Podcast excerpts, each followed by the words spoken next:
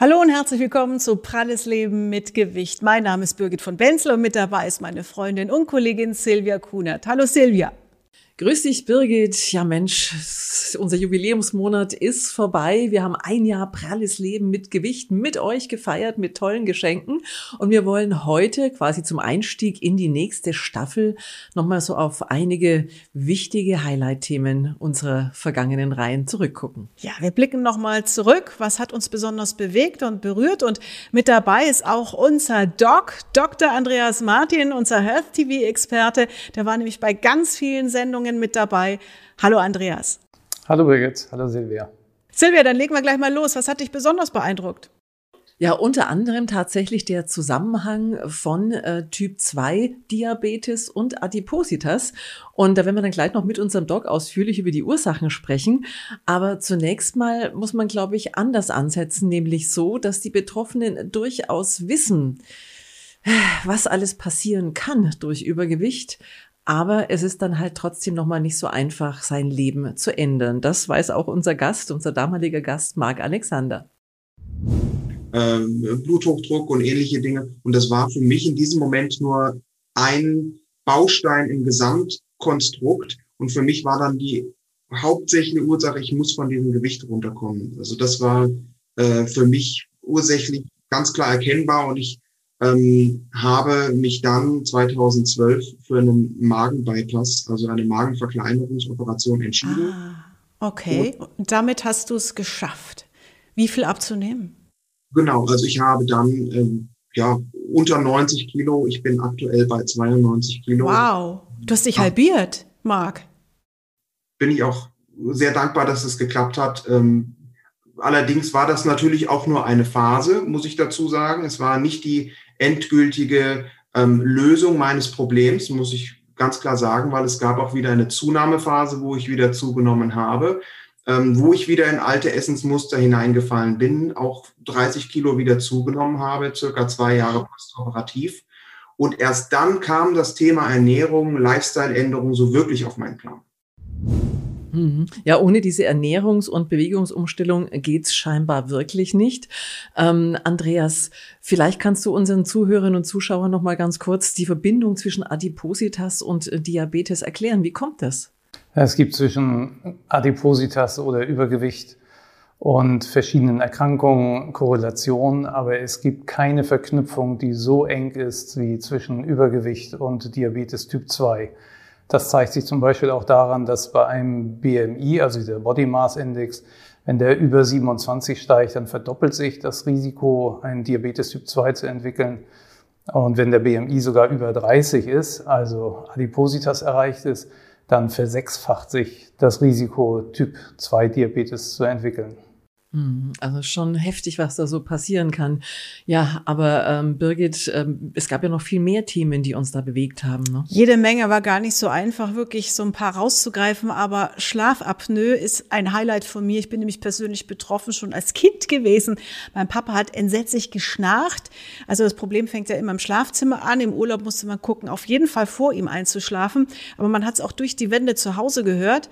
Ähm, man denkt, ja gut, das schnarcht Schnarchen, Männer müssen schnarchen, um die Frauen vor wilden Tieren zu beschützen, ne? So heißt es doch. Aber er Auch hatte schön. wirklich Schlafapnoe. Das heißt, äh, Aussetzer bei der Atmung, beim Schlafen. Und das ist ganz schön gefährlich, Andreas. Du weißt das. Die Betroffenen kämpfen mit extremer Tagesmüdigkeit auch oft. Warum?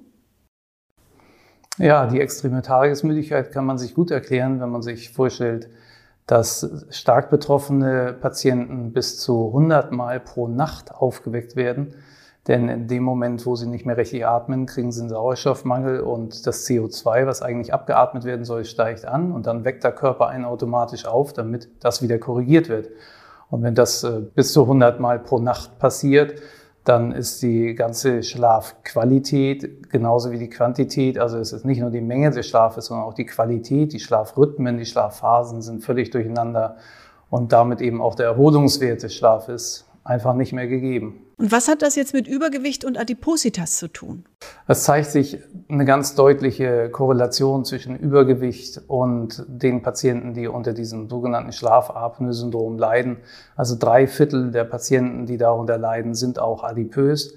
Und auf der anderen Seite zeigt sich auch, wenn man diese Patienten deutlich an Gewicht abnehmen lässt, dass sich dann auch die Symptomatik bei zwei Dritteln verbessert oder sogar ganz beseitigt wird wieder. Das liegt zum einen daran, dass es auch Fetteinlagerung im Rachenbereich gibt und der Rachen dann zufällt und das führt dann eben zu diesen Atemstörungen und auch zu, bei verschiedenen Stoffwechselvorgängen, die unterstützen das auch zusätzlich. Also Adipositas ist der Hauptrisikofaktor für Schlafapnoe-Syndrom. Wir hatten einen Gast dazu, nämlich meinen lieben Kollegen Klaus Jakob. Er hat mich sehr beeindruckt. Er hat gesagt, bei ihm ist das wie Folter, dieser Schlafentzug. Man kann auch durchaus depressiv werden, sagte er. Er ist an der roten Ampel eingeschlafen in Besprechungen bei uns und am Ende hat er aber was gefunden, was ihm geholfen hat. Eine Schlafmaske. Wir hören mal rein. Man hat mir eine Atemmaske verschafft die für einen gewissen Überdruck sorgt bei dem Einatmen der Luft im Schlaf. Das ist natürlich eine riesen Monsterapparatur und äh, man trägt äh, es äh, neben dem Bett am Kopf und es ist nicht einfach, sich daran zu gewöhnen, denn es gibt Pfeifgeräusche, es gibt Austrocknungsgeschichten. Die Frau, die Geliebte, schläft neben dir und denkt, was hat sie für ein Monster neben dir? Aber gut, äh, wenn man sich mag, dann kann man darüber reden. Ich habe von meiner Frau den Spitznamen Darth Vader bekommen und äh, sie hat sich daran gewöhnt. Ich habe mit der Maske dann, das haben die Untersuchungen ergeben, drei Stunden 42 schlafen können, äh, durchschnittlich in der Nacht. Das ist natürlich viel zu wenig auf Dauer, aber immerhin, alles wurde besser, aber last not least, man darf sich nichts vormachen bei der obstruktiven Schlafapnoe. Sie ist nicht heilbar. Man muss mit ihr leben. Man hat die Möglichkeiten, sich jetzt äh, an diese Vollgesichtsmaske zu gewöhnen. Eine Nasenmaske reicht bei mir nicht aus, weil meine Gefäße im Nasenraum so verengt sind, dass ich, ähm, dass es dann sozusagen kontraproduktiv ist. Also habe ich eine Vollgesichtsmaske bekommen. Damit ging es. Aber äh, man muss wirklich hart zu sich sein und sehr diszipliniert. Und wenn man dann äh, und das ist das Schöne an der ganzen Geschichte. Wenn ich mit vier Stunden Schlaf jetzt in der Nacht auskomme, man glaubt das kaum. Ich bin, ich bin zwar trotzdem völlig übermüdet und erschöpft, aber ich bin zufrieden. Denn wie im Mittelalter ist ja Schlafentzug echt eine Folter, eine richtige Folter und es schlägt auf die Psyche. Es schlägt total auf die Psyche. Man zweifelt an sich, an seinem Körper und man ist einfach kein Mensch. Ja, der liebe Klaus, mein Kollege. Aber die Schlafmaske hat ihm ein bisschen geholfen. Was bringt sie wirklich, Andreas? Ja, dein Kollege hat schon verschiedene wichtige Punkte angesprochen. Es gibt verschiedene Typen von Schlafmasken. Bei ihm hat die Nasenmaske leider nicht funktioniert. Die wäre etwas weniger klobig und auch weniger störend für Leute, die vielleicht mit im Bett liegen. Aber letztlich haben sie alle das gleiche Prinzip, nämlich die auch von ihm angesprochene Überdruckbeatmung. Also normalerweise atmen wir, indem wir einen Unterdruck erzeugen und diese Maske sorgt dafür, dass im Gegenteil während der Einatmung ein Überdruck entsteht. Und dieser Überdruck sorgt sozusagen für eine innere Schienung der Atemwege, die sonst eben kollabieren, also zusammenfallen würden. Das ist das Prinzip. Mhm. Also es ist schon ähm, immer wieder überraschend, äh, wie viele Begleiterkrankungen ähm, eben starkes Übergewicht hervorbringt. Wir haben Typ 2 Diabetes, wir haben die Schlafapnoe und ähm, auch Gelenke sind ein großes Thema bei Menschen mit Übergewicht, natürlich auch bei Menschen ohne, aber eben ganz besonders bei Menschen mit Übergewicht macht sich so ein Gelenk ähm, oft sehr schnell bemerkbar. Und dann ist ein künstliches Gelenk, wenn alles andere durch ist, oft die letzte Rettung. Aber auch da gilt es vor allem im Vorfeld einiges zu beachten. Andreas, du hattest ja äh, zum Beispiel zu einem Patienten deiner Tochter Kontakt, hast ihn netterweise damals für die Sendung ähm, eben angesprochen und in der Rückschau hätte dieser Patient, der Karl aus Riesebü, einiges anders gemacht. Er wog vor seiner OP 120 Kilo. Ich weiß nicht, ob ich ganz äh, um eine Operation des Hüftgelenkes herumgekommen wäre, möglicherweise nicht.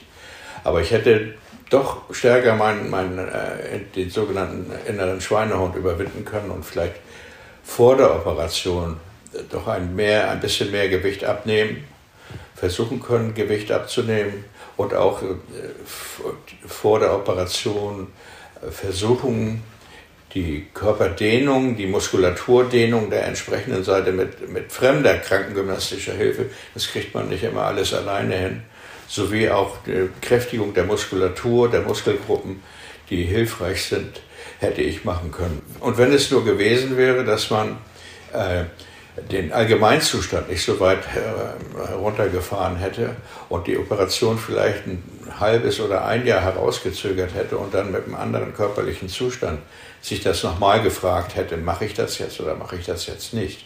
Das, da denke ich heute anders drüber, keine Frage. Andreas, ganz kurz, warum hätte er vorher schon was machen sollen, nicht erst nach der OP? Es gibt viele gute Gründe, vorher schon anzufangen, das Gewicht zu reduzieren. Zum einen äh, vermindert man auch das sogenannte perioperative Risiko, also das Anästhesierisiko, das Narkoserisiko ist erhöht bei deutlichem Übergewicht, das operative Risiko auch und die Ergebnisse sind oftmals schlechter bei deutlichem Übergewicht. Das sind zum Beispiel wichtige Faktoren, weswegen man darüber nachdenken sollte, vorher Gewicht zu reduzieren. Dann werden die Reha-Ergebnisse, also die Beübungen nach der Operation werden besser, wenn der Patient vorher schon abgenommen hat und vorher Muskulatur aufgebaut hat oder was Karl auch angesprochen hat, bestimmte Muskelungleichgewichte, auch Muskelverkürzungen zu beseitigen, dann sind die Reha-Ergebnisse in der Regel auch deutlich besser. Also es gab viele Gründe zu sagen, nein, ich fange nicht erst nach der Operation an, sondern bereits vorher.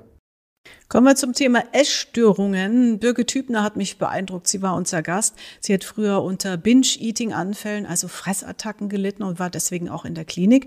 Bei ihr fing es schon als Kind an. Sie sagte, sie war der lebende Mülleimer der Familie. Ihr hat eine Frauengruppe geholfen, die ihr eben zu einem Klinikaufenthalt geraten hat. Es war hart, sagte sie, Kontaktsperre, aber es war auch lustig. Und an einer, einer bestimmten Stelle mussten wir alle lachen. Silvia, erinnerst du dich? Aber selbstverständlich, ja? ging sie in die Sauna, gell? Weißt du, was total schön ist, Birgit, dass du dich jetzt so annehmen kannst, wie du bist. Gab es denn in der Therapie da so einen Schlüsselmoment, wo das für dich so Klick gemacht hat? Ja, ich glaube, das waren die Donnerstagabende in der dicken Sauna. also es gab Donnerstagsabends, war, die durfte, war die, gab es die dicken Sauna und die war, man musste 80 Kilo wiegen mindestens. Also sonst durfte man da gar nicht rein. Und viele dicke Frauen gehen halt nicht mehr in die Sauna, weil sie sich halt schämen. Und da wollten sie halt der Möglichkeit geben. Ne? Und dann waren wir unter uns und das waren die schönsten Abend in der Klinik. Also manche Frauen haben auch gesagt, ja, ich finde mich jetzt gar nicht so schlimm dick oder so hässlich oder so, sondern das wird mir immer nur so gespiegelt. Also herrlich, unsere Birgit. Äh, ich musste jetzt schon wieder so lachen. Also, sie hat es einfach geschafft, sich so anzunehmen, wie sie ist. Da fand also ein Umdenken statt. Ähm, ist nicht immer so einfach. Vor allem geht es meistens nicht ohne professionelle Hilfe.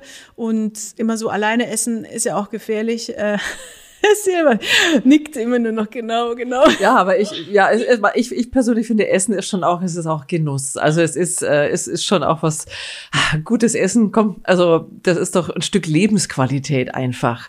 Absolut, aber professionelle Hilfe, wenn wenn irgendwas Sättigungsgefühl nicht kommt oder man, wo geht man hin? Zum Hausarzt oder wo findet man das? Die professionelle Hilfe. Ja, der Hausarzt finde ich ist immer die erste Adresse, weil der Hausarzt in der Regel das Umfeld desjenigen kennt. Das heißt, er kann am ehesten vielleicht erahnen, ob die familiären Verhältnisse, ob die beruflichen Verhältnisse damit reinspielen, ob es mehr ein psychisches Problem ist oder ob man vielleicht irgendwelche organischen, also körperlichen Ursachen ausschließen muss und so. Das ist immer die erste Adresse, würde ich schon sagen. Also unbedingt mit dem Hausarzt darüber sprechen, wenn man meint, irgendwas ist nicht so, stimmt nicht so ganz. Mhm. Eben, denn es kommt nicht jedes Übergewicht einfach nur vom Essen. Das muss man einfach mal sagen. Es hat oft ganz andere Ursachen. Und äh, wenn dann irgendwann das Übergewicht weg ist, sei es jetzt durch eine Magenverkleinerung, sei es durch eine Diät, durch eine Lebensumstellung einfach, ja, dann bleibt oft viel Haut übrig. Und ähm, was passiert dann mit dieser Haut? Kann man das mit Sport allein wegtrainieren? Mm -mm, sieht nicht so gut aus. Da hilft dann nur noch die plastische Chirurgie. Und das ist alles andere als eine rein ästhetische Angelegenheit. Wie belastend überflüssige Haut sein kann, das verrieten uns im Gespräch die Doktoris Stoff und Stoff Atrasch. Ähm, grundsätzlich handelt es sich ja bei diesen OPs, äh, muss man sagen, also bei den überwiegenden äh, Operationen um medizinische Eingriffe, die ähm, Patienten leiden ganz häufig, gerade in den, in den wärmeren ähm, Sommermonaten, unter Entzündungen im Bereich der Hautfalten. Das ist ein Problem, was sie durch äh, teilweise sehr ähm, übertriebene Körperhygiene ähm, soweit in Schach halten können oder teilweise auch maximal reduzieren können. Aber grundsätzlich ist das ein Problem, wenn Patienten auf diese Körperhygiene äh, verzichten würden. Und das andere ist, äh, durch diese übermäßigen Hautlappen ähm, oder Fettschürzen kommt es häufig zu schmerzhaften Hauteinklemmungen, die sie äh, teilweise nachts erfahren und ähm, dadurch im Schlaf ähm, gestört werden, keinen Sport in dem Maße ausüben können und ähm, dann auch zusätzlich durch diese äh, Pendelgewichte dieser schweren Hautlappen ähm, durchaus orthopädische Beschwerden haben können im Bereich der Schulter, wenn die Oberarme extrem hängen. Also das sind alles konsequente äh, Probleme, medizinische Probleme, die auftreten können, wenn man solche ähm, Hautfettschürzen nicht frühzeitig oder rechtzeitig entfernt. Hm. Wie ist das denn jetzt? Äh, viele Menschen, könnte ich mir vorstellen, haben ja auch vielleicht Angst vor so einer Operation oder es sind ja mehrere, da kommen wir dann noch drauf zu sprechen. Ähm, gibt es denn nach einer starken Gewichtsabnahme noch eine andere Möglichkeit, irgendwie diese Hautfalten loszuwerden? Also mit Ölen oder doch vielleicht mit bestimmten gezielten sportlichen Übungen? Gibt es da irgendeine Chance oder ist die OP letztlich der einzige Weg? Da muss ich ganz ehrlich sein, tatsächlich die OP ist äh, in den meisten Fällen die einzige Lösung, dieses Problem zu beseitigen. Man kann zum Beispiel bei weniger Ausprägung der Hautüberschüsse, zum Beispiel im Bereich der Arme, durch einen gezielten Muskelaufbau etwas kompensieren. Aber die, äh, die Hautfettschürzen oder der Hautüberschuss im Bereich des Rumpfes lassen sich in keinster Weise durch Sport trainieren. Haut ist auch nicht trainierbar, also wir können Muskeln aufbauen. Die Haut ist nicht trainierbar. Die Haut ist auch in ihrer Qualität nicht zu verbessern durch äh, Sport, sodass die Patienten tatsächlich ähm, verloren sind. Und ähm, da gibt es auch Studien, wissenschaftliche Studien, die nachweisen, dass die Haut dieser Patienten tatsächlich geringeres Kollagen zum Beispiel besitzt und damit also in der, in der Qualität schon äh, minderwertiger ist als die normale, nicht betroffene Haut. Und von daher muss man die Haut als krankes äh, Organ betrachten in dem Fall. Und die Haut ist ja das, was wir hier, die Haut und Unterhaut, die wir hier behandeln und teilweise ja in, in doch nicht unerheblichen Mengen ähm, äh, entfernen.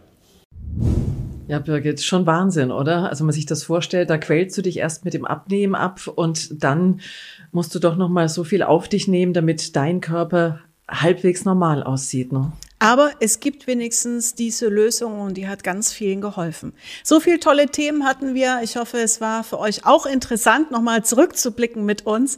Wir sagen, bleibt gesund und wir freuen uns aufs nächste Mal mit euch. Danke auch, Andreas. Tschüss. Gerne. Tschüss. Tschüss.